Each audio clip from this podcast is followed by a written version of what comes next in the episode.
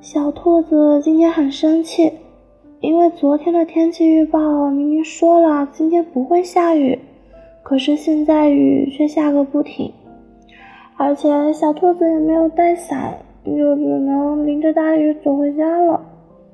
一回到家，小兔子就拿出纸和笔，列出了自己的九十九个愿望。他觉得这个世界真是糟糕透了。他想。等自己完成了九十九个愿望，然后就离开这个世界。不知不觉的，小兔子就已经完成了九十八个愿望，而它的最后一个愿望就是找一只帅气的狐狸把自己吃掉。小兔子就在森林里找啊找，终于找到了一只狐狸。它发誓，这是它见过最帅气、最可爱的狐狸。狐狸先生，你愿意吃掉我吗？好啊，但是你要答应我，先帮我完成我的九十九个愿望。小兔子答应了，因为它觉得再也找不到比这只狐狸更帅气的了。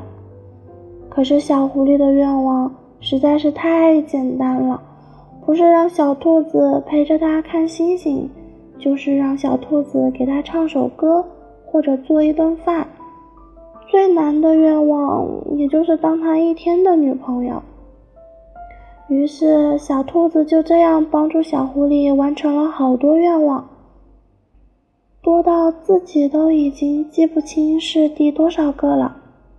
终于有一天，小狐狸对小兔子说：“今天你要帮我实现第九十八个愿望哦。”小兔子有点不开心，它没想到小狐狸的愿望这么快就要全部都实现了，而它现在已经不想被吃掉了。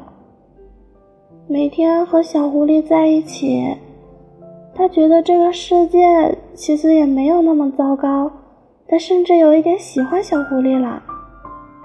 虽然有一些不舍，马上就要被小狐狸吃掉了。但是小兔子还是说：“好呀，你的第九十八个愿望是什么啊？”